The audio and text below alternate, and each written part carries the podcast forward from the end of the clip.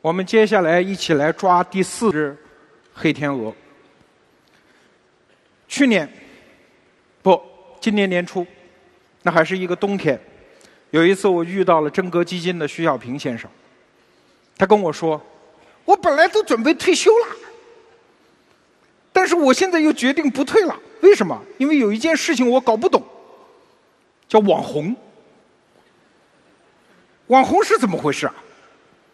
我不退休了，我去看一看。看了一圈之后，徐小平老师回来说：‘他说我搞明白了，网红的定义是。’”自我赋权的权威，什么意思？过去所有的权威得有别人给你赋权，别的权威给你颁个证、发个奖、升个职、提拔你为权威。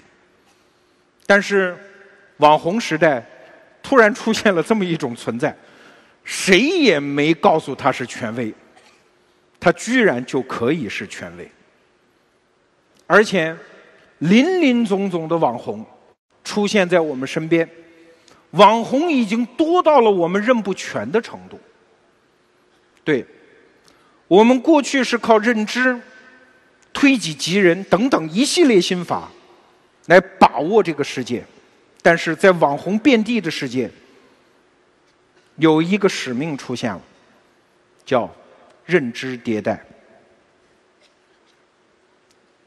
为什么要认知迭代？因为我们有限的认知正在让整个世界脱离而去，在失控。我们来看一瓶字，这都是大网红。在座的各位，我敢打赌，你绝不可能认识三分之一以上。我们随便说几个。这位叫回忆专用小马甲，在微博上两千八百万粉丝。现在发一条微博的价格，官方报价六万。他的直播的冠名值两百万，有钱。下一个更有钱。这个人叫 Delicious 大金，淘宝网红草根，他的品牌的衣服一上市，瞬间一天卖了一千万。现在一年收入一个亿。再看下一个，更奇葩，叫娇妹，就这个样子。传说签约费五年三个亿。再看下一个，同道大叔，网红当中几千万粉丝，刚刚把他的公司卖掉，套现两个亿。对，很多人。特别气愤，我已经不能再说了，再说马上救护车就要来了。很多人受不了，我我不喜欢他们，他们凭什么红？这些人里面你可能都不喜欢，但是人家不仅红了，而且变现了，这是最大的问题。这个世界正在你不知道、不满意、不愿意的地方出现一系列的东西。你都不知道怎么称呼它。还有，当我们津津乐道 BAT 的时候，今年端午节突然有一个软件因为一篇文章火了，叫快手。大家突然发现，哦，原来中国第四大流量的应用是快手，仅次于新浪微博。原来都不知道。我们这些人干什么的？读书明理，知人论事啊！我们动不动还要搞个演讲指点江山哎！这些新现象你都不知道，它已经那么大了。还有，B 站上最火的电视剧，你猜是什么？十几年前的新白娘子传奇，大家看的根本就不是。这电视剧或者是赵雅芝，看的就是欢快的弹幕。现在 B 站上最火的，据说是《三国演义》的鬼畜。知道这人是谁吗？叫初音未来。全国全球各地开巡回演唱会，粉丝众多，有几千万首歌。我没有说错，真的是几千万首歌，因为他是一个虚拟人物，非常值钱。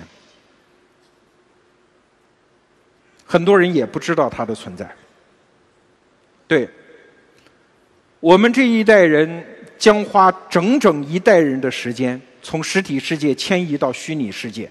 这个虚拟世界里面，光怪陆离，有一些人群，他们已经发生了聚集，他们共享着一种文化，这种文化在我们看来稀奇古怪，甚至是不可言说。这些社群。你们知道的，我敢打赌，绝对不会超过三分之一。其中，我随便举个例子，这个字儿最大的，ASMR，是什么呢？是听好听的声音，比如说摩擦一根羽毛，敲打一只盒子，就是这样一个社群。这个社群里面有自己的巨星，比如说这个女孩儿。这个女孩的网名叫宣子居二兔，每天晚上轻声细语的跟你说话，做出各种声音，同时在线五十万人围观，你能相信吗？当然，这个世界上绝大多数人也绝对不会相信，有一帮人在跨年之夜不在家陪老婆孩子，去听一个胖子做什么演讲。对，世界正在发生这种分裂，谁都搞不懂谁，都觉得别人的行为方式很古怪。这个世界正在飞速的脱离我们的掌握，一地鸡毛，千奇百怪。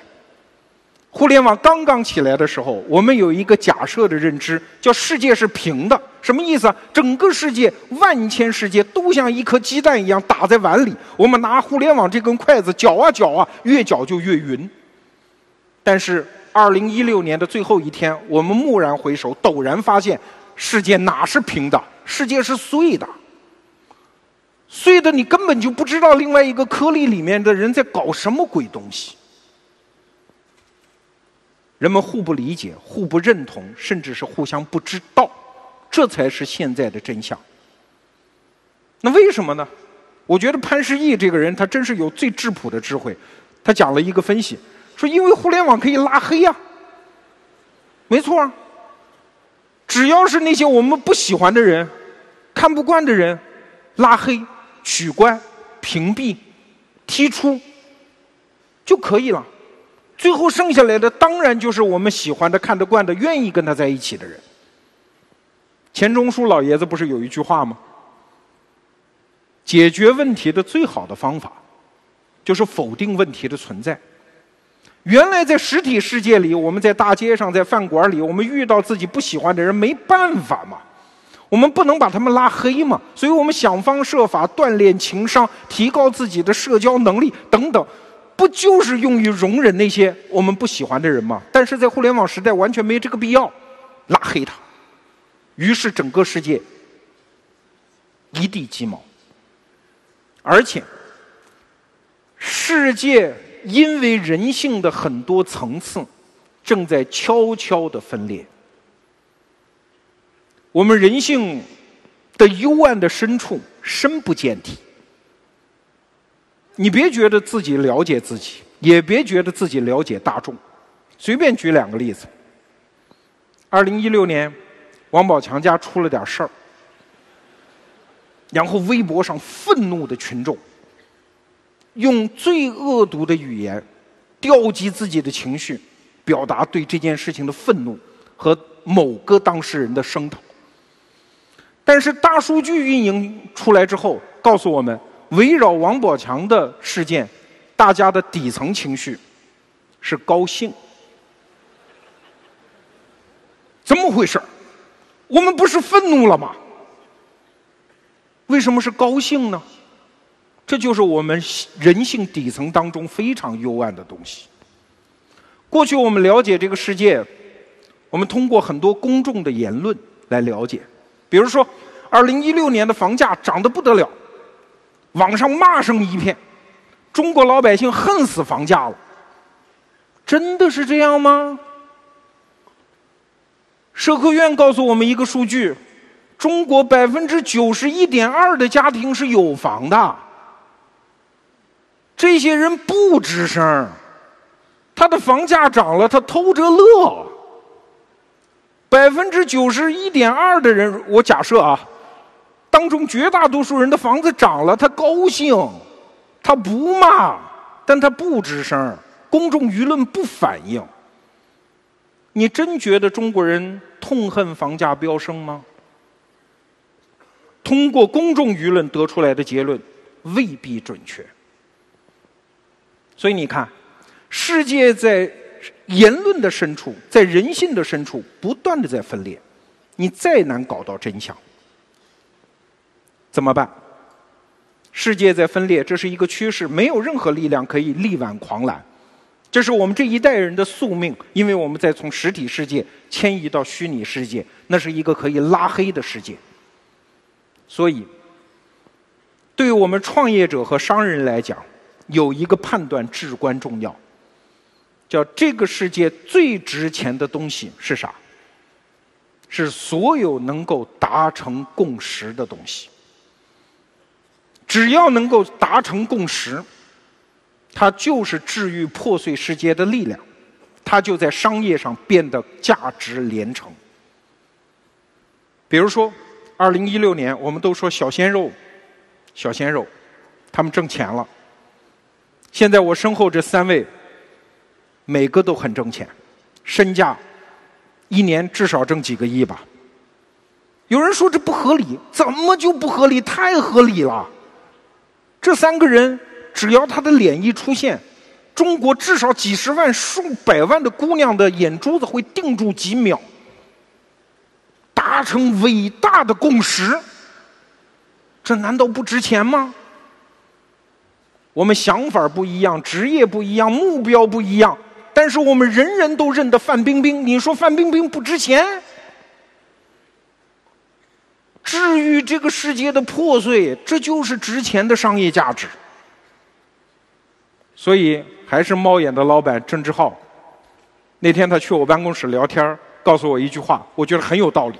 他说：“现在做投资啊，大妈买黄金，土豪买房产，但是一流的投资家买 IP。”刚才我们讲中国电影市场成长是乏力的，但是为什么那么多公司疯了一样的扑进去？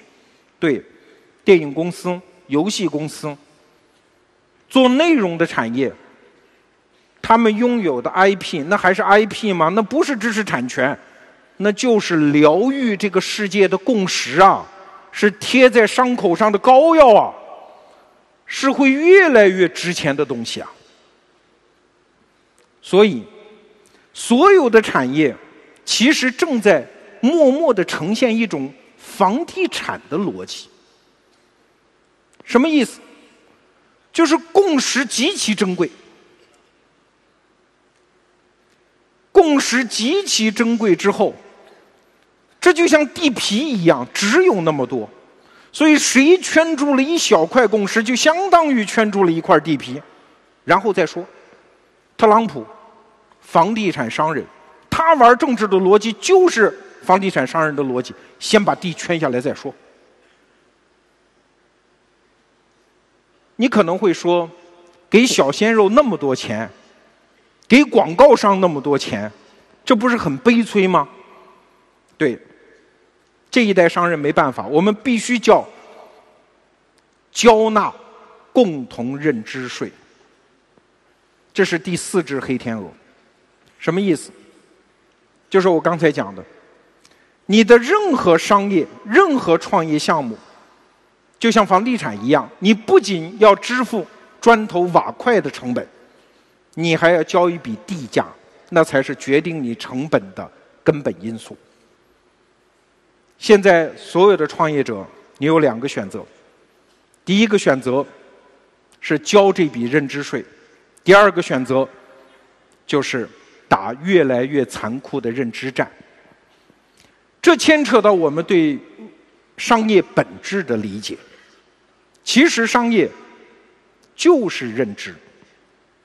马克思韦伯，这是著名的社会学家，他讲过一句极其牛的话：人的本质是什么？人是悬挂在自己的编织的意义之网上的动物。我们所有的产业，除了最基本的衣食住行之外，其实都是意义的创造。随便看几个产业，比如说钻石，那不就是碳吗？钻石产业被称之为二十世纪最伟大的骗局，因为大量的钻石被开采出来，商人于是发明了说：一颗恒久远，永流传，永流传代表爱情，拿回去跟你媳妇儿说，这东西要保存，于是成为一个庞大的产业。再比如说维生素片，多少科学家写文章在杂志上说，说人类没有必要补充维生素，什么鱼肝油不要吃了。从正常的食物当中，我们补充的维生素足够了，但是没有维生素，没有鱼肝油，我们用什么来表达对我们孩子的爱呀？科学家走开，我们要维生素片。还有科学家自找没趣儿，说牛奶什么每天一杯奶强壮中国人，这是骗局，人没必要喝牛奶的。牛奶里面的所有的营养要素，我们可以从其他食物当中获得。不喝牛奶，我们中国人怎么感知自己的生活素质的进步？科学家走开，不重要。事实正在变得不重要。每一个产业，大量的产业，都有认知叠加上去的因素，它才变得特别有价值。各位可以打印一个账单，你会发现自己每天都在为自己的认知买单，而不是为自己的真实需求买单。市场正是这样繁荣起来的。没有需求，我们就用意义编织一个；没有市场，我们就用认知开拓一个。但是问题来了，问题在于我们这个肉身的动物，我们这个肉做的大脑，我们的认知是有带宽的。因为互联网、移动互联网的扑面而来，这个带宽极其拥挤，我们变得不可能有耐心去了解很多东西的细部。现在你买任何电器，你还看说明书？三下两下搞不懂，这么用用的就丢了。我们不可能记得住两个以上的洗发水牌子。我们的认知带宽正在变得越来越不耐烦，借假修真。对，无中生有，争夺有限的认知。这是下一代商人的使命，也是我们的宿命。在这个时代，怎么生产的问题已经基本解决，生产什么的问题变得极其的严峻。怎样在别人的认知当中，像一颗钉子一样扎进去，挤出自己的空间，在自己的用户的脑袋里面植入一个你来定义的概念。变成我们商人的基本素质。再往下，认知变成下一个战场之后，我们来举一个例子：二零零九年，马云搞出了一个光棍节，当年叫光棍节，十一月十一号，现在叫双十一。这个战场其实他打的越来越大，第一年五千万，今年。一千二百零七亿，马云作为一个伟大的商人，他给全体中国人建造了一个认知。双十一，好，我们先不来看马云，我们来看江南春对他的一个判断。他说：“消费者的心智一旦被占据，后人想进入将付出巨大的代价。”换句话说，江南春给马云背书说：“你搞出了一个双十一这个认知。”就属于你了，真的是这样吗？我们再来看下一个人。这三句话出于哪家公司，我们都知道。双十一哪家强？咱不用晚会也疯狂。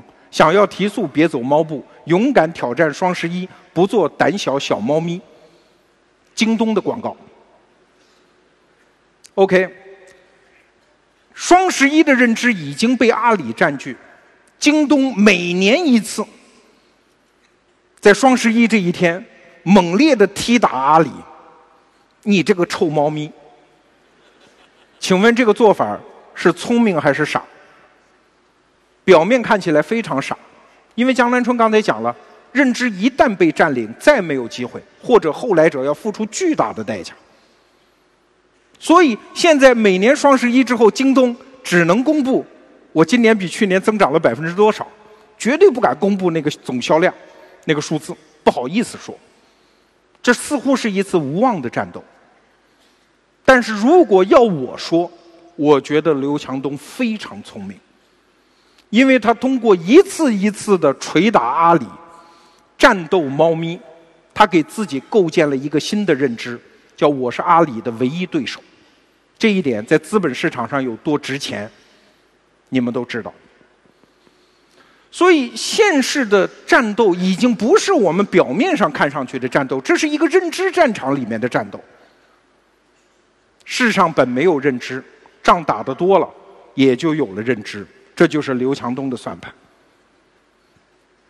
二零一六年，小米公司很多人在唱衰它，说不行了，手机销量一直在下滑。但是，雷军的未来真的是和手手机这个东西绑在一起吗？如果你熟悉小米公司的话，你会发现他曾经试图喊出一个战略，就是我用手机连接一切电器，这样你家里的什么东西都归我了。但是我们现在发现，在小米的商店里面出现了，比如说电池，比如说插线板，比如说行李箱，那个东西是用手机能连得起来的？当然不是，小米的战略早就变了。当他决定做行李箱，做他的那个越来越长的产业链的时候，他打造的新认知已经不是什么手机了，他的认知正在变成一个。又便宜又好的品牌，所以为什么小米明年会大规模的线下开店，把大量的东西用一个认知堆积在一处，让你去买？因为小米通过这些年的努力，获得了一个新的认知的定位，叫比较便宜，还不错。我身边大量的白领精英很有钱，他有时候买东西就是说，那我又不想挑。我的认知负担那么大，买一个小米的了，价格上很公道，东西也还不错，长得还挺好看。行了，懒得挑别的了，小米。这是他几年创业真正奋斗的成果。天那么大，每一个创业者，在我们用户的脑子里，我们都有可能创造出属于自己的认知。在这儿，我稍微傲娇一下。作为一家非常非常小的创业公司，我们为这个市场还算创造了一个小的典范，那就是我们的跨年演讲。它其实就是一个认知。它创造的方式就是，我向我所有的恩公、恩婆承诺，未来二十年，每到此刻，我会站在一个舞台上，给你们报告我一年的心得。这个认知就站住了。当然，我并不是说别人做的没有好，而是。只要我站住了这个认知，别人何必还做呢？只要他做，他就面对我这个天花板嘛，他很难再穿过。你就是比我做的好，你不也是跟我学的吗？何必呢？所以有尊严的创业者会找到自己的认知战场，这片地方我就站住了。一个两年的创业公司拥有了一个二十年价值的品牌，这就是占领认知的力量。在此，我以特别无耻的样子请求大家一件事儿：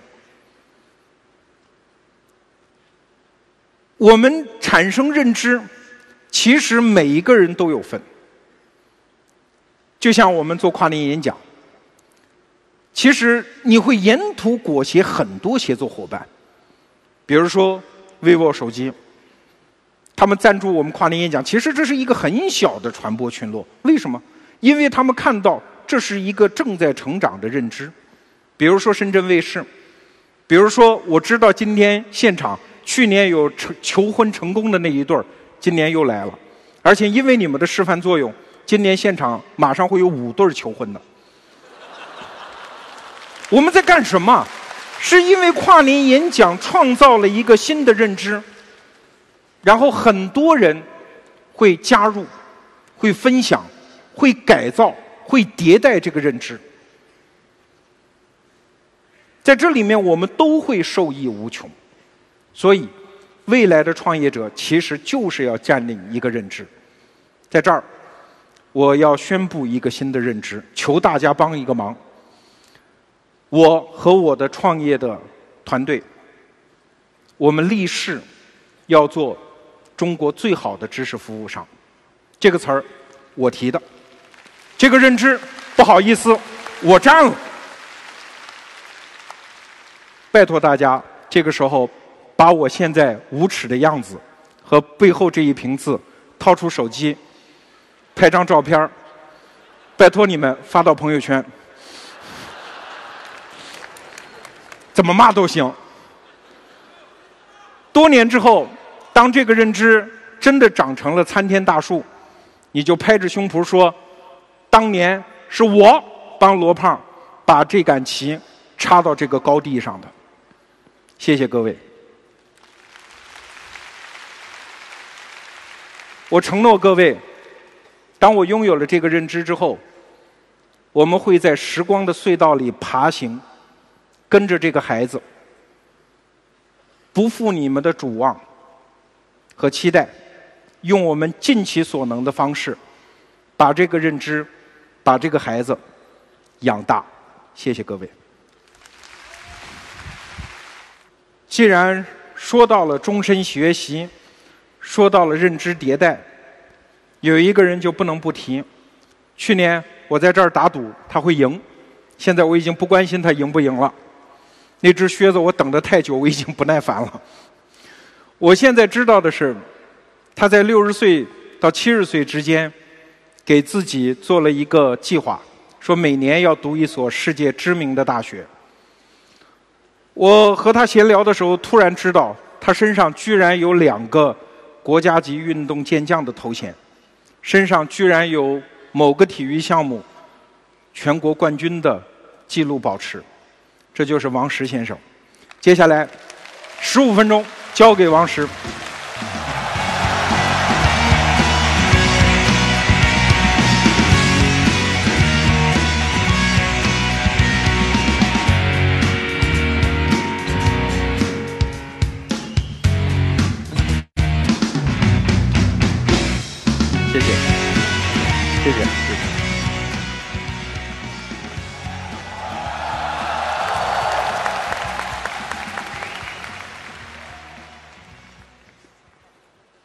呃，非常高兴，也非常感觉非常特别吧。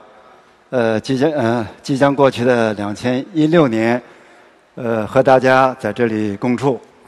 呃，呃，从大家的呼声当中呢，感到了，呃，我还是挺受欢迎的，是吧？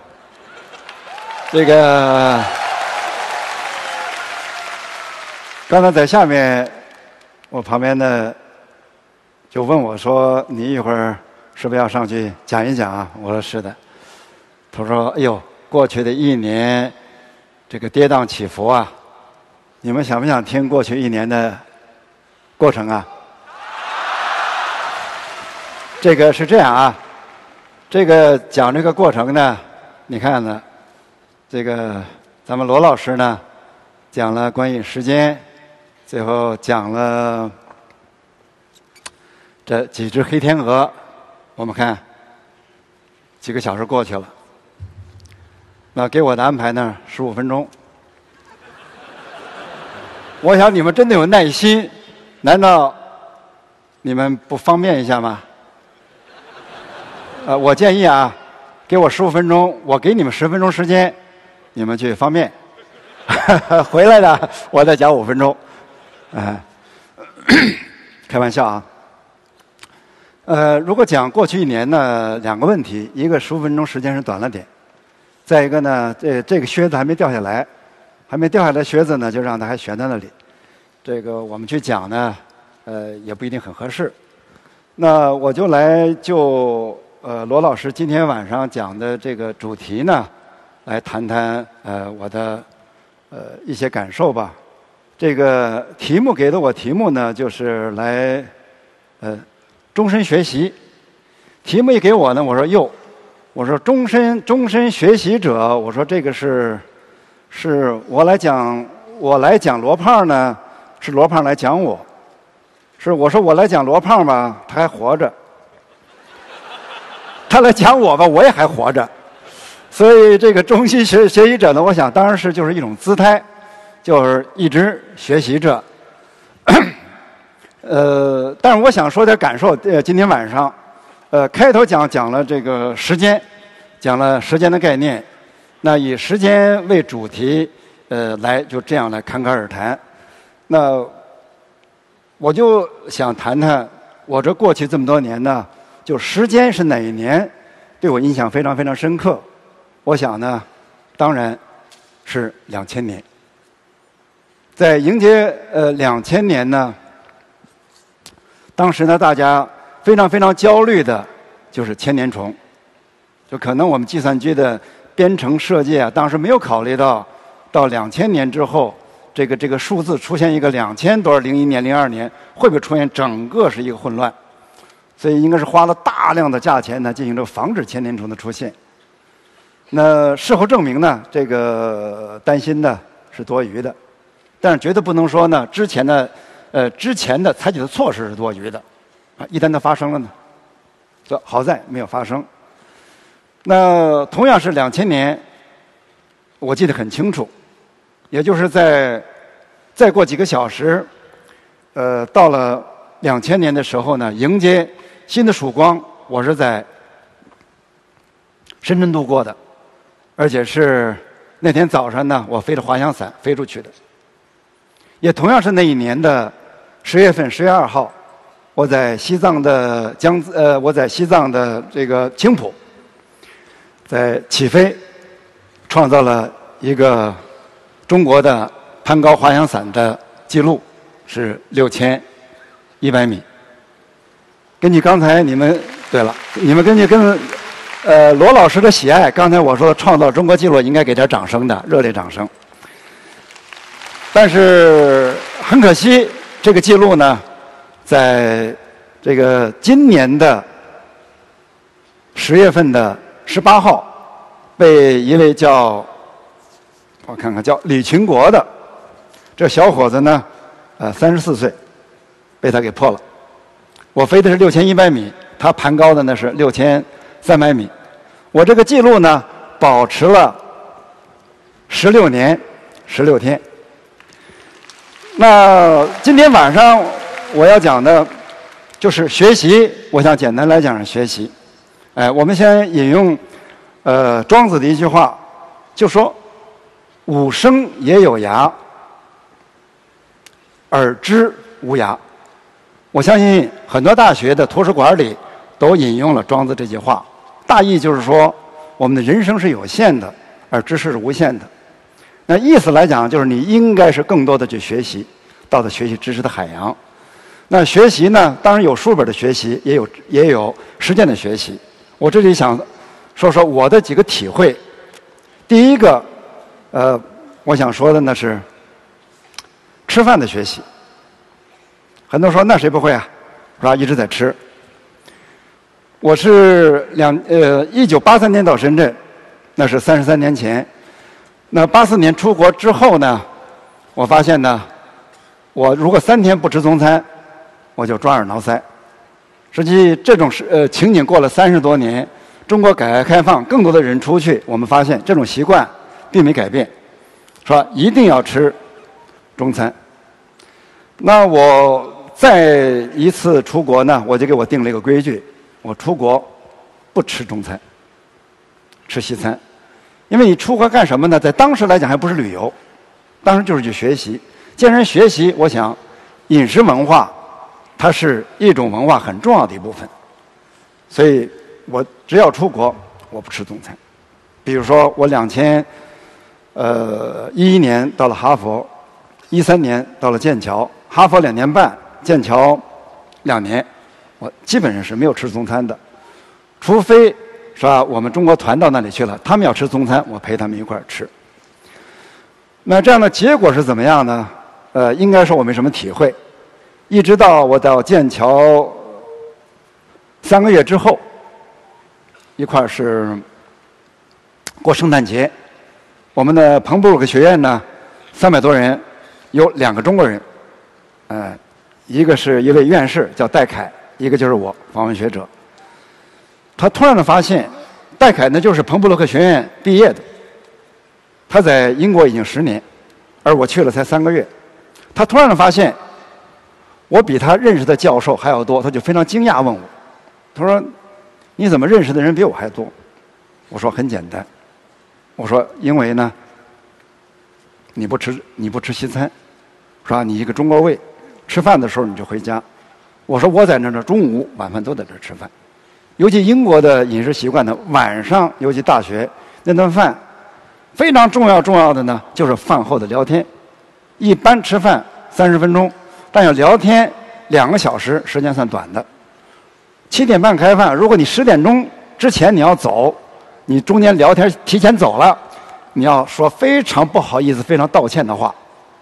那我觉得，第一，这多好的我得练英语的机会啊！第二，就认识人。你会发现，这个饮食它不仅仅的是一个这个味觉，它更多来讲，它通过吃饭，它一种文化的交流。由于你不吃饭，由于你不吃西餐，所以我觉得，即使到互联网，即使到了虚拟经济。你如果在文化交流当中的，你不能和当地的饮食结合起来，是吧？你虚拟经济的再真实再逼真也没用的。那第二个我想来说的呢，就是呃，如何呃学习呢？啊，睡觉。很多奇怪了，说哎，睡觉还用学习吗？不用学习，你累了就睡嘛。呃，你们看到在座的我现在这样的一个形象。啊，除了锻炼，除了控制饮食，啊，除了有理想追求，当然睡觉是非常、非常非常重要的。往往睡一觉好觉是最好的医疗。一觉醒来，我一般睡觉呢是，你不要让我闭上眼，只要闭上眼，说一分钟之后才睡着，这算时间长的了。如果三分钟才能睡着，这就算失眠了。而且一睡就是一觉，一觉。我在飞机上可以睡觉，在颠簸的这样的土公路上可以睡觉。所以为什么保持这么的精力？实际上是睡觉。我会发现，我们在座的，我相信你们其中很多很大的一个问题呢，就是被睡觉干扰着。实际上，我们真的是为什么呢？因为像罗胖讲的很多原因，整个的。突然的创业的资金的寒流啊，突然融资不容易了，同时市市场饱和了等等原因。但是我想说的是，我之所以还能站到这里，我们来谈，我们谈如何学习。实际上，我想睡眠是非常非常重要的。大家可能很多会说，那是怎么睡眠呢？实际上，很重要的就是心态。八十年的时候，我在深圳创业。虽然当时实业不像我们现在互联网时代现在这么显得这样变化的这么快，但当时也是压力非常非常大，前途也是不明确的。但是我觉得你的心理素质是非常重要的。我记得非常清楚，也可能明天能不能过去，我都不大清楚。但是我要告诉我，明天怎么样不知道，但太阳一定要会升起。你现在当务之急，不管明天怎么样。你要睡个好觉，也就是睡觉要会自己来调整自己，给自己一种更长远的来看。我这里想说的是，从更长远的看，更长远的看，你眼前很焦虑的东西，实际上都是微不足道的，都是微不足道的。所以，如何来调整自己，来学会在激烈的竞争当中压力下。放松自己，这是非常非常重要的。那我想就今天的和大家交流的呢，更是如何去运动，如何运动。实际上刚才开头我就讲了，我说我曾经创造了一个中国纪录，保持了十六年十六天。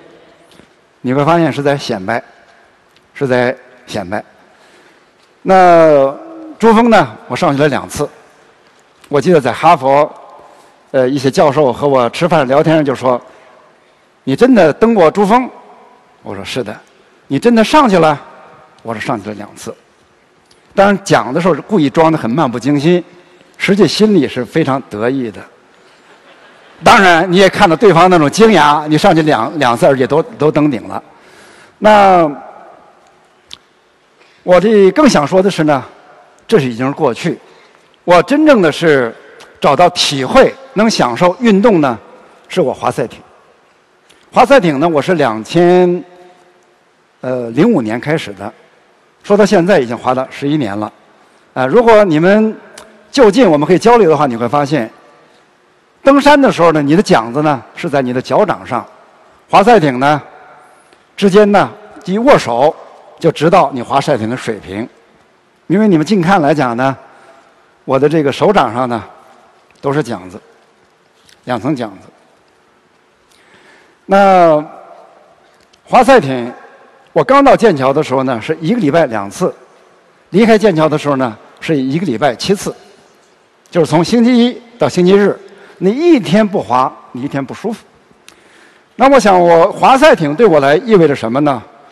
我觉得飞滑翔伞也好，滑雪也好，帆船也好，登山也好。它更多的给你的是个人英雄主义，你表现的与别人不同。尽管你可以写文章说，哎，我行你也行，但实际上，你需要表现来讲就是说我行你不行。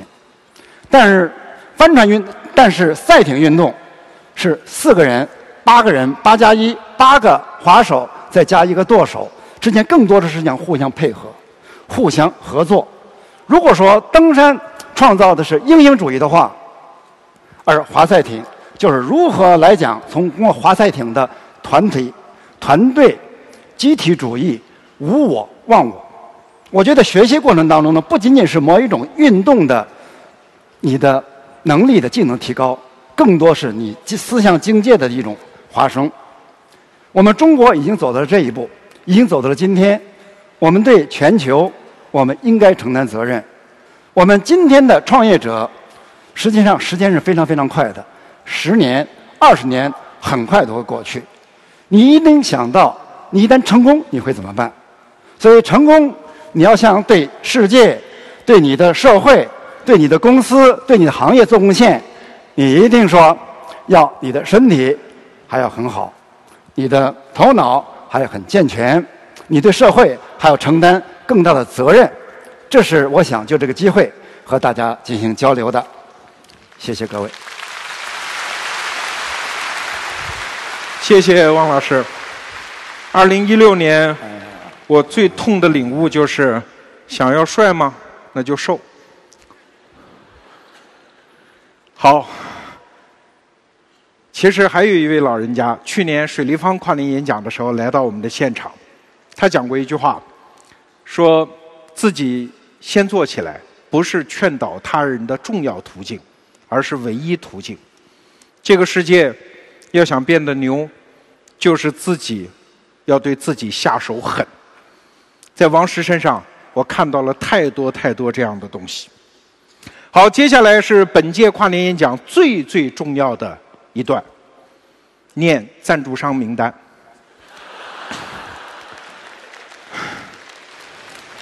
以下这些品牌是中国仅有的。相信创业者群体是最珍贵的群体，相信时间的朋友，这个认知会长成参天大树的仅有的几个品牌。首先是我们的二十年赞助商 vivo，本来谢谢谢谢，真的特别谢谢 vivo，他们有的是什么跨年演唱会啊、小鲜肉啊、歌舞啊演出去赞助。但是他们今年做出了这样的一个选择，其实我自己也很惊讶。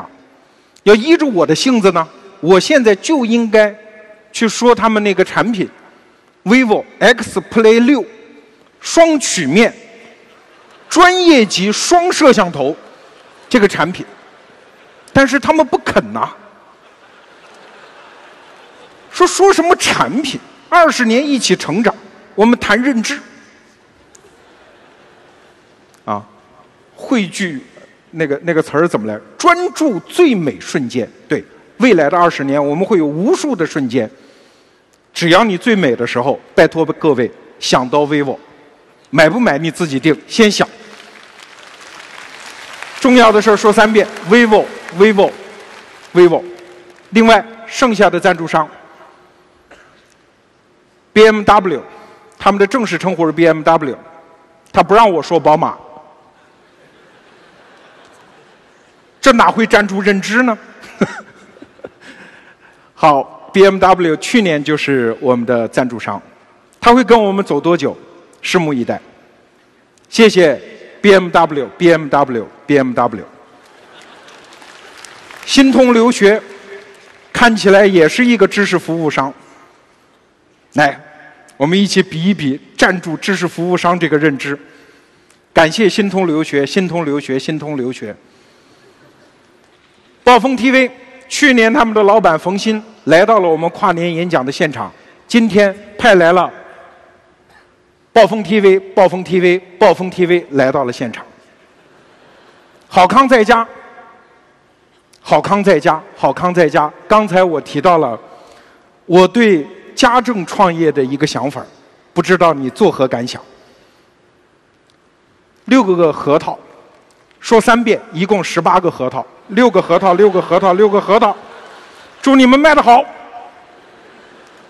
感谢直播平台深圳卫视，感谢优酷，感谢娱乐生活，感谢优酷会员，感谢。新浪微博，谢谢，真的，我们一个小的创业公司做了一件前所未有的事情，有这些大品牌、大平台支撑支持我们，我们真的代表我的团队感激不尽。最后，宣布一件事儿，就在刚刚十一点零五分，深圳卫视直播我们这一场跨年演讲，在全国。所有的直播节目当中，在所有的跨年平台当中，收视率全国第一名。所有的赞助商，你们今天晚上赚到了。在十一点零五分这一刻，全国的卫视分两种，一种叫深圳卫视，一种叫其他卫视。二零一七年。还剩不到半个小时，我们来抓最后一只黑天鹅。有一个词儿，一九九二年就已经发明，但是二零一六年的十一月份之后，这个词儿的使用率飙升了二百倍，就是 “post truth” 后真相。后真相是什么意思？它并不是指没有真相，或者是真相的反面是假象。它是指真相不再重要。牛津词典每年有一个习惯，就是选择一个英文词汇作为年度关键词。后真相这个词入选，这就是我们跟大家交流的最后一个话题。后真相时代，后真相的本来意思是什么？就是指情绪的影响力已经超过了事实本身。有学者认为，这是人类历史上一个特别大的转向。要知道，在过去的一万多年的历史上，不管有什么样的奇思妙想或者是胡说八道，最后校准它的依据是啥？是真相，是事实。实践是检验真理的一切标准。但是。当真相不再重要的时候，这件文明的基础正在发生动摇。这是二零一六年全人类的那些知识分子猛醒的一件事情。后真相时代，人类越不越来越不关心真相，而只关心立场和态度。我们来举一个例子。我们来看看2016年发生的那些激烈的争吵，在这些争吵后面，你会发现有一个道理，大仲马，法国的文学家早就讲过，所谓的历史，所谓的事实，不过是挂小说的一颗钉子。我们来看这么几件事儿。郭德纲和他的徒弟曹云金，二零一六年大撕了一场，撕的结果是什么？一地鸡毛。各位，我们多多少少都参与到这个事件当中。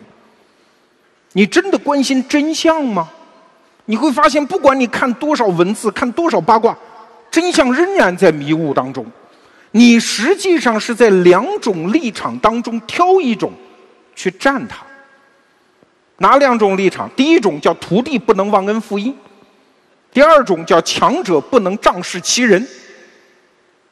你挑了一个立场而已，没有真相。冯小刚、王思聪也撕了一场，你会发现你也是挑了一个立场站了而已，对吧？你无非就是在店大不能欺客和名人不能碰瓷儿之间挑了一个立场，哪有真相？二零一六年，学术界也有一场著名的争论。杨振宁，诺贝尔物理学奖的得主，和菲尔茨奖的得主邱成桐，围绕中国应不应该建大型对撞机吵了一架。杨振宁说：“当然不该建，那要花二百亿美元。大型对撞机产生的科学结果已经非常稀少了，花那么多钱，中国还是一个发展中国家，不该建，道理对吧？”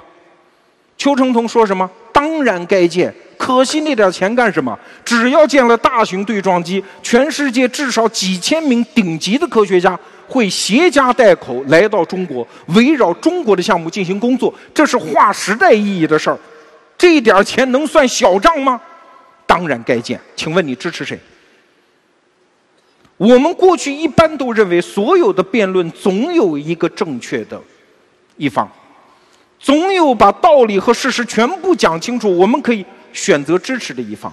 但是，二零一六年，我不知道各位，至少我自己，我越来越觉得，我不想支持谁，因为我每站一个立场，实际上我就损失了了解另外一个立场的机会，我自己的认知进步和认知迭代就产生了一次惨重的损失。所以在越来越激烈的争论当中，我越来越想。劝说自己保持一个超然者的身份。过去我们认为认知源于事实，但是认知现在本身就是一个事实，它不是我们从事实中抽取的，它就是我们必须和它打交道的那些实体的存在，它就是事实。当各种各样的想法它都有道理在我们身边杂存的时候，你会发现。第五只黑天鹅正在起飞，叫共同体危机。过去，人类是用各种各样的方式强韧的纽带形成的共同体，但是在互联网、移动互联网紧接着的人工智能时代，我们会发现这些纽带正在一个一个的弱化，甚至是崩断。建立共同体，本质上就是定义什么是我们。但是，我们这件事情越来越难定义啊！只有定义了什么是我们，协作才能展开，财富才能增长，安全感才能建立，个人的尊严才能够获得。但是，定义我们越来越难。有时候我们都不知道谁是我们。血缘关系能定义吗？老爷子好不容易把有血缘关系的一家人招起来吃个团圆饭，儿孙们马上就要掏出手机跳到另外一个世界。人家在肉体上没办法，但是心眼里他就是不愿意跟你是一个共同体嘛。地缘是一个稳固的纽带吗？越来越多的中国人从农村走到城市，从这个城市去到另外一个城市。他都不知道他的老家是哪，他对他的老家的认同感是越来越差。我住在朝阳区，我就是朝阳区群众。还有，下一个纽带是阶层，阶层也在大量的去共同体化。比如说，同样是上班族，坐地铁的，我们是那样的相似，我们都坐地铁，我们都是上班族，我们甚至是同时上班，要不怎么会坐同一辆地铁呢？甚至我们的出发地和目的地都完全一样。我们这么类似的人，在地铁车厢里，实际上每一个人都点亮自己的手机，穿越进另外一个精神构建的世界。你环顾你的地铁车厢，你觉得你跟他们是一个共同体吗？你还不如跟那个微信群里的人是共同体来，阶层也不能界定。还有单位，过去是共同体，现在也在解体，频繁的入职去职。说白了吧，未来一个公司的寿命还不见得有一个人长嘞。对单位限终身变成一件极其可笑的事情。还有，过去专业是共同体。但是现在专业还是共同体吗？你身边有没有发现大量的人，尤其是混得还不错的人，越来越少。大学学的什么专业，这辈子干的就是什么专业。越来越多的牛人，他的专业和他现在干的事情没有一毛钱关系。再来，认知是共同体吗？当然不是。我们同时喜欢玩某一款游戏，或者是同时喜欢某一个明星，但是这种连接太脆弱了，粉转黑、粉转路人，分分钟能够发生的事情。我经常问一些过不下去的夫妻，我说你们为什么过不下去啊？经常得到的回答就是三个字：没得聊嘛。什么叫没得聊啊？认知不同步嘛。那么强韧的婚姻纽带，都可以因为认知不同步而解体。认知怎么能够打造共同体？这是我们这一代人天大的一个难题呀！共同体迅速的在建立，迅速的解体。但是，共同体是人类文明的一块基石。我们和人类历史上所有代的人都不一样。他们生下来就有共同体，你可以叛逆，你可以逃出，你可以重建，但是你心里是有毛的，你的命是稳的。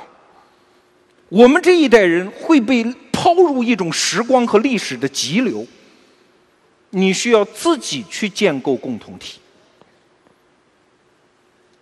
别人我不知道，我只知道，今天我们一开场就重新定义了创业者。我在我两年半的创业的时间当中，我深刻的认知到一件事情，就是创业者应该主动担负起建立共同体的责任。为什么？因为我们和大航海时代的哥伦布是一样的，我们手中连一张海图都没有，我们就要奔向自己构想的那个目标。我们都是探险家。我们都在扩张人类文明的全新的版图，我们都是丛林中迷路的那些探险者，遇到另外一个同样的人，不管我们的目标是不是一样，我们的种族是不是一样，我们的什么都不一样，仅仅因为我们在共同探险，我们都应该结成共同体，所以。这个社会的共同体的重新打造，我们这一代人重新找到自己的生命之锚，创业者这个身份，正如我刚才强调的，不管你是不是有公司，只要你试图通过提升自己的认知，试图达成更新的协作，试图干一件全新的事儿，只要你属于这样的人，不管你是不是在打工，还是在当自由职业者，不管你是为公司还是为自己，你都是创业者。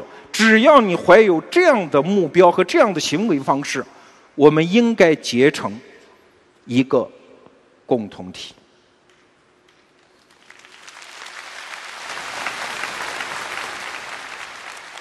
我们创业者其实有很多被社会误解的地方。今天借二零一六年的最后一段时间，我稍微梳理一下。首先。创业者是永远的犯错者，我们这一生都不可能对一次。为什么？不管你的生意有多好多大，你都知道，眼下我处理这个创业项目的方式，绝对不是最好的方式。就在今天，就在此刻，就在这个现场，就在深圳的湾区，就在这个体育馆里，你说此刻有没有可能出现一个想法？一年之内做到十亿美金的生意啊？这个机会就在就在我们现场，只不过我们在座的人傻的没有办法知道它而已。这件事情又不是没在创业史上发生过。不管你多对，永远有更对，这是创业者的使命。我和我的合伙人拓扑花快刀青衣，我们经常在面对一个选择的时候，我们即使最终做了，而且很满意，但是我们都互相提醒，一定有更好的做法。一生永远错哎，这种折磨不是创业者怎么能理解？再来。我们创业者是在真空中，没有人告诉你什么是对的，什么是错的，该往哪里去。我们的传统教育给我们灌输的一生应该臣服于什么道理，应该讨好什么人，所有这些过去习得的道理，在创业者的生涯中完全没有用。你必须孤独的做一个决定，然后。以自己的生命和全副身家对他承担结果。再来，创业者是永远的逃亡者。两年多前，我们糊里糊涂的融了资，然后变成了必须以上市为目标的一家公司。今天我们现场有好多我们的投资者，融完资之后，我才知道，哦，原来资本市场。是这么一个东西。原来我只觉得我们做生意嘛，挣点钱嘛。后来发现不对，资本市场找你要的不是钱，也不是生意，甚至不是很大的生意，他要的是两个字，叫增长。就是你那个钱必须越挣越多才行，挣很多不行。后来我又发现，原来他找你要的不是增长，是持续的增长。增长速度还要越来越快，到后来我又发现不对，不对，不对，不对，他要的根本就不是增长速度，他要的是你的增长速度要超越预期。老天爷，我现在不管有多好，他们都要求我更好，而且比他们想的还要好，这是一个什么日子？所以我就突然想起来，伟大的前辈创业家王永庆先生，九十多岁死在了去美国考察项目、获取超越预期增长的路上。这个这份痛苦没人能理解，自己选的路怨谁？自己约的，做完它。再来，凡是不赚钱的企业。都说自己在创业，凡是赚钱的企业，都在说自己做生意。你发现做生意、做买卖这事儿好像不太高大上，为什么？因为我们只有现在，没有未来。而创业者不挣钱，理直气壮，我有未来。这是一种什么样的感受？再来，红舞鞋，这哪里是创业？这是一场没有终点的逃亡。这是我们创业者的命。还有，我们是永远的挫败者。任何其他行业，你人生的高度是用什么标定的？是以你人生中最得意的那一刻标定的，那个高峰。但是我们创业者呢，是以你的终局来标定的。换句话说，就是你在死的时候，或者是你退休的时候，你的企业是不是上升期，决定了你在商业史上的地位。我们来看一系列的品牌：诺基亚、摩托罗拉、索尼、惠普、雅虎。人们记住的不是这些伟大公司最辉煌的时刻，而是他们终局时落魄的样子。商学院的教授心狠着来，不管以前多么的夸你，把你列入教案，在你死去的那一刻，立即把你改了，叉叉教训。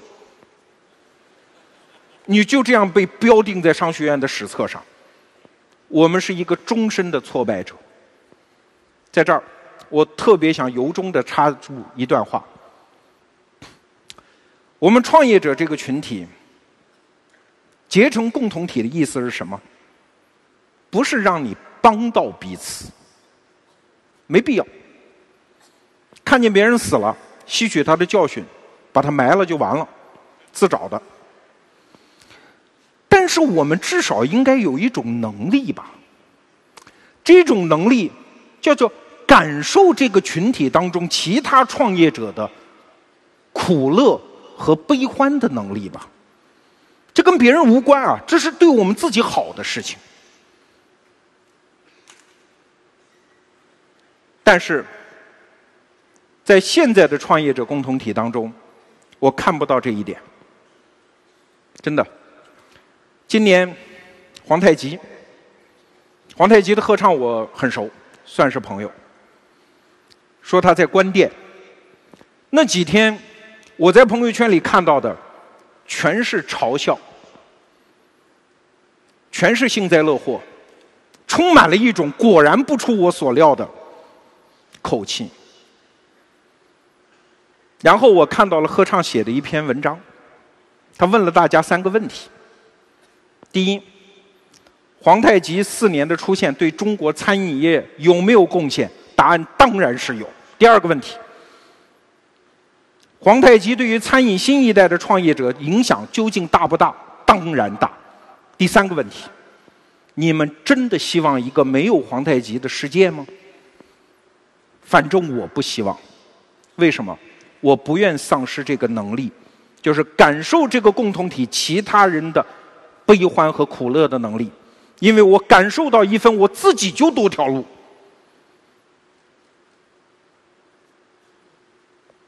创业者的命就像珊瑚虫，我们这辈子一路错下去，一路败下去，最后我们对人类文明的贡献是什么？是用自己败掉的那个尸体堆呀堆呀堆呀，一千年一万年的这么堆呀，最后堆出海平面。我们是把生命当中的价值创造那部分投射在远方的那个大屏幕上，哪怕是一个光斑呢？最后堆出海平面。我们是这样一群人。再举一个例子，乐视。十一月之后，我的朋友圈里我看到大量的人幸灾乐祸。我指的不是批评，我指的是幸灾乐祸。其实这家公司很简单，就那么点事儿，对吧？融资搞事儿，事儿不够了去融资，你很难说它是编故事还是什么，说不清楚。它就是这么一个新的物种，没有什么太多的秘密。那么多人希望他死，我不希望他死。我不是在这秀自己的道德感，不是，我只是在问一个问题。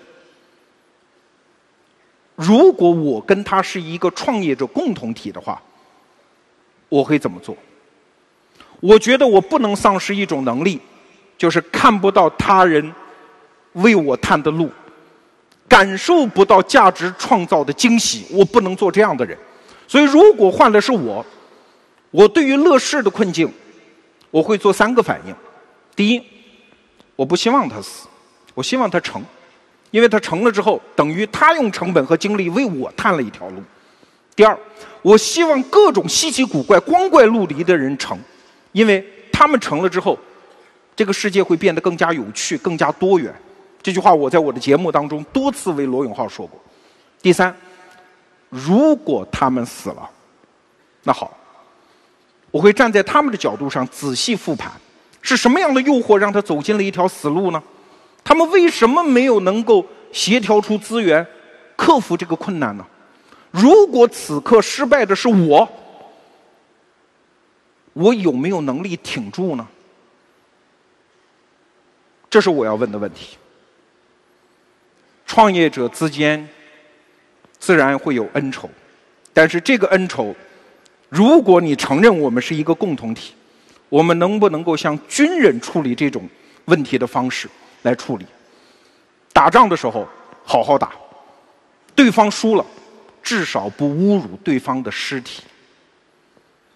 所以，时间快到了，我特别想放出一张片子，是本场风格最特殊的一张片子。如果我们是一个共同体，我们可以至少做到不黑他们。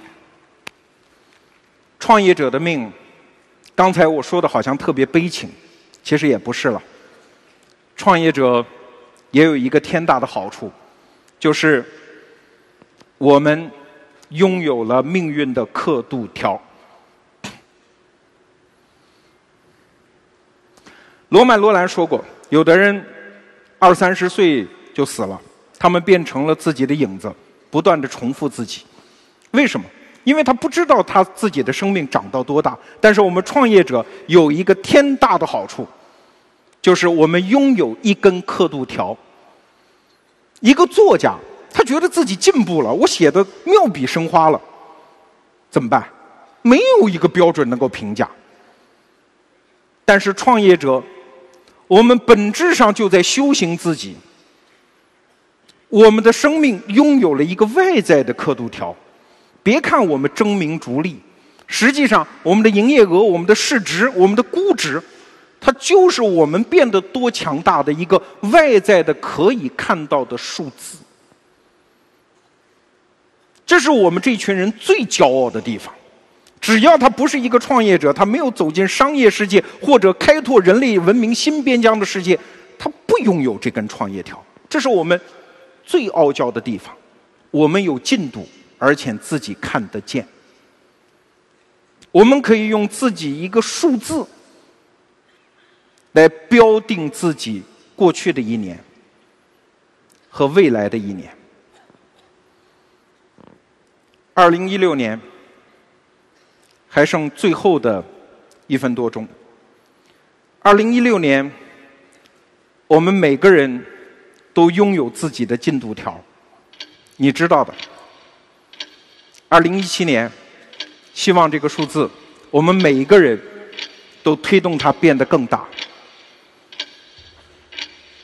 只要这个进度条变得更大，就是我们的生命向上成长。正如莎士比亚名剧《暴风雨》里写的：“凡是过去，皆为序幕。”还有三十秒，二零一六年就要过去，二零一七年就要到来，很多人要许愿了。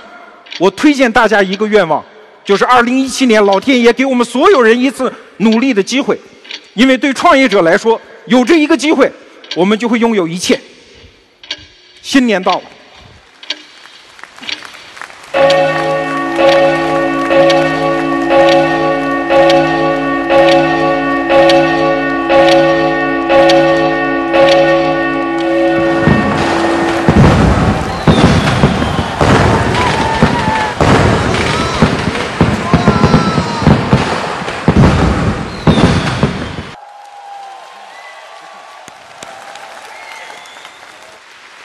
新年第一件事儿，我们照个合影，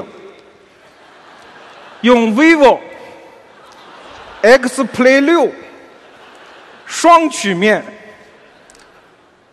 专业级双摄手机照一个合影，兼顾两边，我照两张哈。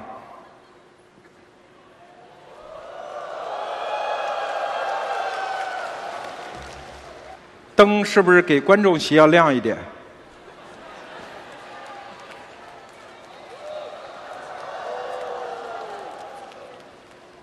好，谢谢，谢谢，谢谢你们点亮自己的灯。今天我可能说了很多错话，但是两个月来。我真的是榨尽了自己，穷其所能。也许逻辑也不够严谨，但是我试图认出2016年正在起飞的五只黑天鹅，它分别是时间战场、服务升级、智能革命、认知税和共同体危机。这五件事情，它是事实，它是世界的一部分，但是还不太为人所注意。时间争夺用户的时间，正在成为一个残酷的商业战场。当你以为世上的所有空间被占满的时候，所有市场已经满的时候，有人正试图通过把产品推向服务，把低层的服务推向更好的服务的同时，打出另外一个维度：智能革命、人工智能用迥异于人类的那些逻辑，在替代整个人类。而这里面又不乏机会。认知税，这是一个全新对我们征收的税种，因为整个世界正在变得像房地产业那样，地皮是那样的珍贵，认知的带宽就那么一点，不交认知税，请打认知战。最后一个，共同体，这本身是一个危机，但是未来商业空间取决于。你能够拥有多么强韧、坚固的共同体纽带？这就是我今天试图跟各位汇报的过去一年我自己的思考所得。新年到了，接下来这点时间，我想聊聊我自己的2016和我自己的2017。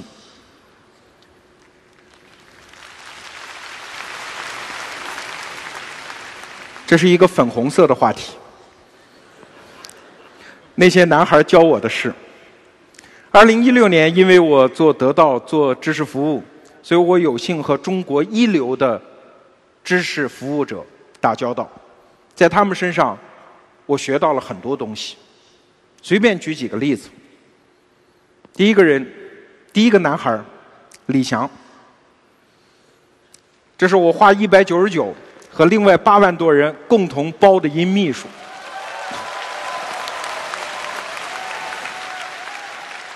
这个男孩不错，他的李翔商业内参正在成为媒体界的一个小奇迹。我特别喜欢他，他也特别喜欢我。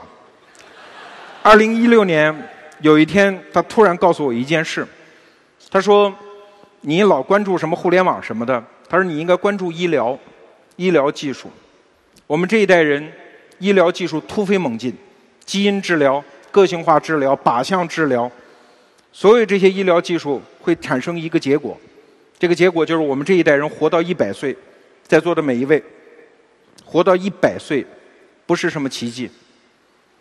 这会产生一个重大的问题：我们是人类历史上第一代，退休之后的时间比干活的时间要长的一代人。你想过这件事吗？特别可怕。退休之后，漫长的四十年岁月，怎么打发？这会成为我们这一代人的一个重大问题。二零一六年，李翔提醒我这一点，我打了一个激灵。我说可不行，我不能到养老院里住着。然后李翔告诉了我一个人，叫乔治·凯南。熟悉冷战史的人会知道这个人。他在一九四六年的时候，从美国驻苏联大使馆打回国一份长篇的电报。这份电报为美国拟定了此后几十年的冷战的战略，而且他准确的预言了整个冷战结束的方式。一个人呐，他的眼光能够穿透五十年的时光，不得了的人呐。但问题是。他不仅预言了这个五十年的结局，这个人还亲眼看到了这个结局，这个太罕见了。为什么？他活太长了，他活了一百零一岁，他活到了二零零五年。他活着的时候发生了这么一件事儿，有一个传记作家说：“我给你写份传记吧。”他说：“可以啊，我已经岁数很大了，写就写吧，我也不怕得罪谁了。”有一个条件，就是我活着的时候这本书不能发表，因为我保证可以说实话嘛。我死了之后，我说谁的难听话，谁不高兴无所谓。这个作者就答应他了。这本书写出来，就一直不能出版，等着他死。就这本书。后来等这本书里写到的所有人都死了，他还是没有死。所以他屡次给作者写信，说抱歉，我活得太长了，所以导致根据合同你还不能出版。好，在漫长的晚年岁月里，乔治凯南做了什么？他写了二十本书，写了大量的散文集，他的英语、俄语和德语都非常好。八十多岁。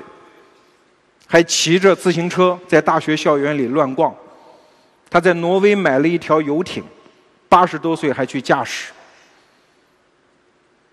他九十多岁还出版了一本畅销书，这就是他晚年的活法。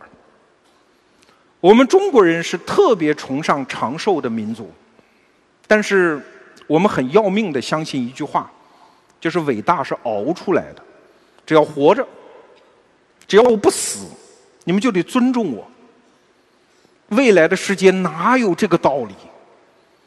你毁灭自己的方式就是不成长嘛。太多的人六十岁就死了，八十岁才埋，后面二十年活得没价值。我们这一代人绝对不甘心。去年我曾经说。我们的跨年演讲要坚持二十年，也就是意味着二零三四年的十二月三十一号，啊不，二零三四年的一月一号，我的最后一次跨年演讲结束。今天是倒数第十九场。我那天经李翔提醒，我突然意识到，靠，后面没准还要活四十年，难道不讲了吗？这件事情没关系，我们还有十八年，我们慢慢想。二零三四年，我们共同再来做一次决定，后面怎么办？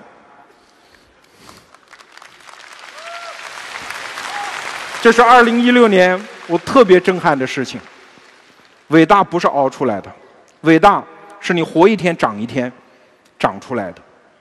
我们这一代人有机会，不能错过。好。二零一六年交给我一件事的另外一个男孩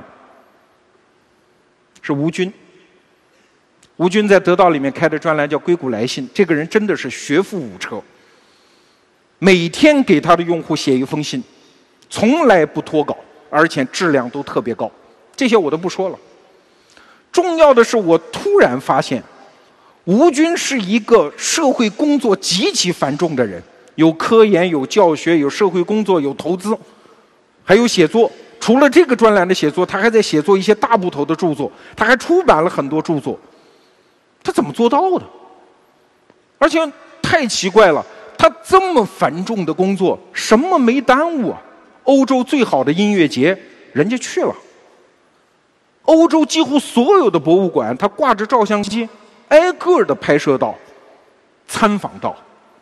今年夏天，他居然不对，应该说二零一六年是去年夏天，他居然还有时间独自一人驾车前往阿拉斯加，用他的照相机拍摄下了这幅极光的照片。一个人家庭幸福、事业有成，同时做那么多事儿，他怎么做到的？我和我身边的那些创业者，经常以时间不够了、我很忙等等为借口。欺负自己的亲人，欺负自己的一系列的爱好，吴军怎么能做到？经过跟他一年多的交往，我在他身上看到了很有趣的品质，就是他既有目标，又专注当下，既讲利益也讲分享，既活出高度，也必须得有色彩，这是他对自己的要求。这个要求背后是什么？其实我在他身上看到了两个字，这两个字我特别缺，叫自律。熟悉逻辑思维和我的人知道，我经常口头禅讲一个字，叫“死磕”。死磕和自律看起来是一回事儿，都是欺负自己嘛，背后都有自虐嘛，但是好像又不一样。死磕是什么？死磕是不管自己怎么样，都要把事儿做好。自律是什么？自律是让自己变得更好，从而把事儿做好。在吴军身上，我看到一种时间管理的强大能力。说做几分钟，我就做几分钟；说现在我要思考问题，我就思考问题；说现在我要闭门写作，我就必须闭门写作。强烈的自我时间管理的能力。今年有一次，我们一帮创业营的同学在吃饭，那个桌子上没有人抽烟，像我这么自律的人，当然也不抽烟。后来。有人抽了，然后递了我一根儿，我正要接，旁边一位我们创业营班上的大哥叫王斌，他说：“胖子，你接了我看不起你，你是一个没有自律的人，你这辈子不要跟我谈成功。”还没有多少人愿意当着面训斥我，那一天我心悦诚服。其实。我对自己的管控能力还是非常差，但是又怎么做到自律呢？太难了，太难了。二零一六年，又有一个男孩交给我一件事，解决了这个问题，那是何菜头。何菜头只比我难看一点点，以至于就不好意思见大家。他一直在督促我干一件事情，就是把我的运动裤。换成窄腿裤，就是你们现在看到的这种。他说一个胖子穿上会显得比较挺拔。我说我不要，我有钱，我媳妇儿孩子都有了，我创业呢，我没空，我为什么要臭美？他说为了审美。我说你那不是审美，审美是审别人。我自己就这样就行了。我为什么创业？我创业挣钱，我就是为了我想穿什么就穿什么嘛。没人敢说我嘛。这个时候，何菜头跟我讲了一句话，说：“人生一切努力的价值，就是为了成为美好的一部分。但是，你首先得知道什么东西是美好。”你穿着一条经过挑剔的裤子，然后你就会需要一条相对体面的腰带，然后你就会知道自己身上缺乏一些配饰，你会不断的在追求生活趣味中，让自己变得更好、更体面。请注意，这就是自律。对。好像我在混淆很多概念，但是大家想想，穿的体面这件事情，其实意味着什么？意味着你得遭罪啊！如果你穿的西装笔挺，意味着你的衬衫、你的西装得经常打理吧？这很麻烦吧？你行走坐卧得有个人样吧？你不能往哪儿都葛优躺，弄得浑身皱巴巴吧？你吃饭的速度得有点节制吧，不能弄得一身汤汁淋漓吧。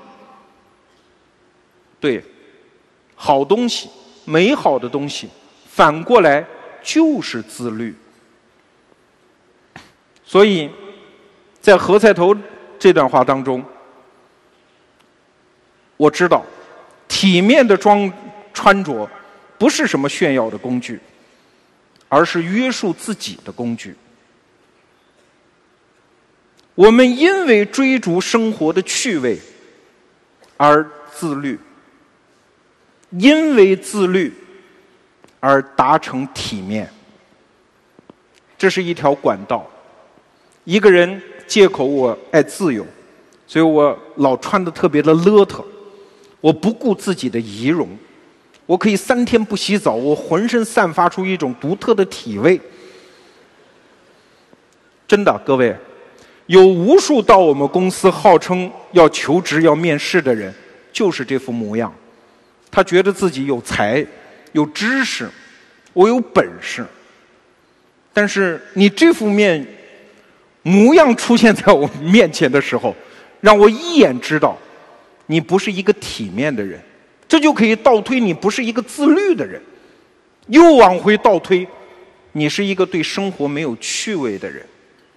这样的人，你怎么说服我做我的同事？我这不是批评任何人，我实际上在谴责我自己。过去我就是一个自律做的不好的人。在此，我郑重向大家承诺：穿运动服做跨年演讲，这是最后一次。我量身定制的西装衬衫正在路上。欢迎中国。全球各大服装品牌明年提供赞助。好，还有一个男孩李笑来，这个人号称他很有钱，反正也经常请我们吃饭，做了一个专栏叫《通往财富自由之路》。但是我知道他的订户非常多，现在已经有十万多人，但其中很多人肯定是上当受骗了，以为看这个专栏教你怎么发财。但是李笑来教你的东西其实只有一样，就是怎样做一个更好的自己。让你变得更值钱，所以你会更有钱。很多订户一定是上当。二零一六年，在一次闲谈中，李笑来跟我讲到了一件事，我听完了之后，浑身冒冷汗。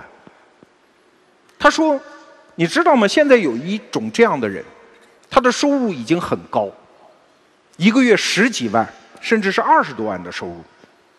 做什么的咱不说，咱就说这种人收入很高。”但是你会发现，他不相信正常的社会协作。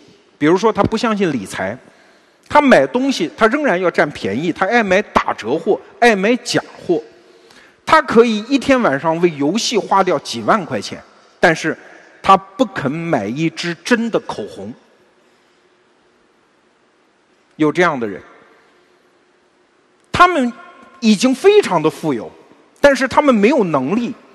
进行正常的社交，他们可以为异性花很多钱，但是他没有能力建立正常的爱情和家庭生活。这样的人真有。其实这样的提醒，突然有很多事情灌到我的脑子里。二零一六年有一次，我陪我的一个朋友去看二手房，很贵很贵的二手房。每一套房大概都是两千万人民币以上。那天我非常有幸，我连续看了六套。因为是二手房嘛，所以原来的主人都住在里面，所以那一天对我来说是一个微型的社会学的抽样调查，就是中国的有钱人过的是什么日子。非常惊讶，也许我特别倒霉那一天，我看到了六个有钱人家。过得不像个样子，他们脏、乱、差、懒。早上十点钟，女主人不起床，起床之后不洗脸，蓬头垢面接待我这样的陌生人，家里乱得一塌糊涂。他们不是没钱买陈设，那些陈设看起来有的还很昂贵，但是在审美上是那么的不搭调。甚至是狰狞。那一天对我来说，二零一六年夏天的那一天对我来说是特别大的刺激。为什么？因为我们这一代人从小就被灌输了一个假设，就是我们过不好是因为缺资源、缺钱。我们总觉得，等我有钱了，等我有关系了，我有什么资源了，我就会过得好。但是真的，二零一六年李笑来告诉我的事情，和我亲眼在那天看二手房看到的事情，我知道，人有一种能力的极限，就是给你多少资源，你拥有多少钱，你仍然过不好这一生。我此前四十多年奋斗努力的前提假设，在二零一六年的那个瞬间。崩掉了。当我们趴着栏杆往下看的一群人，我知道他过得不好。正有人趴着栏杆在看我，罗胖，觉得自己还不错是吧？实际上你忙得像条狗，你穿的破衣拉撒，你毫无品味，你生活的情趣是那样的狭窄，你过得不好，一定有人趴着栏杆在这么看我，他不会告诉我的。但是二零一六年夏天的那一刻。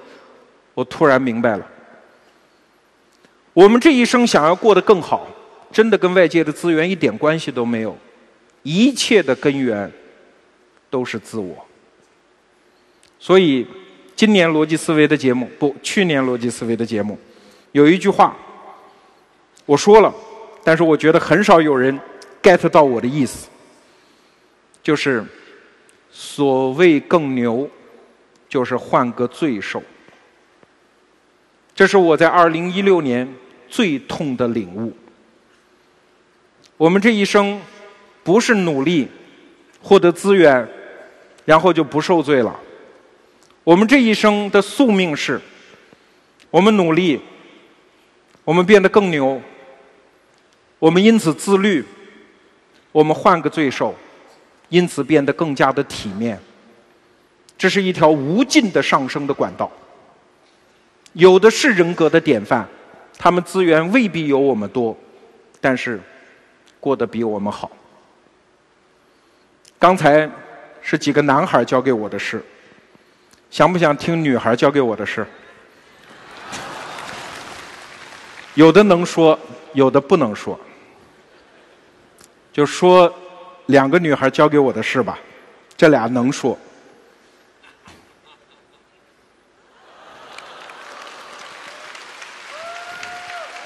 这是罗思思，这是罗薇薇。二零一六年六月六号出生，双胞胎。我们家的一对小公主，他们还不会说话，但是二零一六年，他们教给我一件特别重要的事。过去，我所有的努力，都是为了让自己变得更好。但是因为有了他们，我知道我的世界从此发生了一个变化。从现在开始，我所有的努力，不仅是让自己变得更好，而且也是为了让整个世界变得更好。我离去这个世界的时候，我希望留给他们一个更好的世界。这就是今年的跨年演讲，罗胖向各位诚挚鞠躬。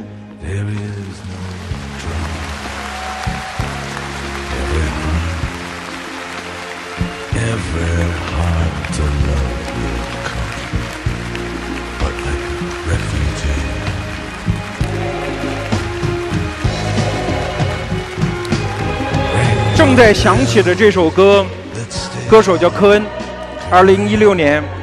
他老人家去世了，我听说过他的一件事。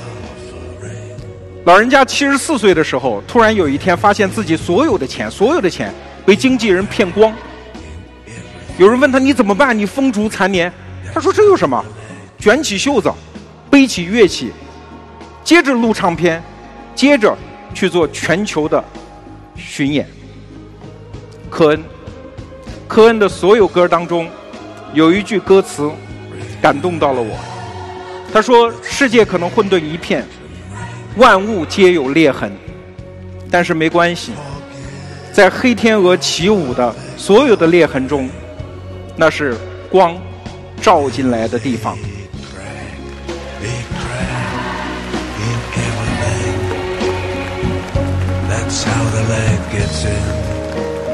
花开在眼前，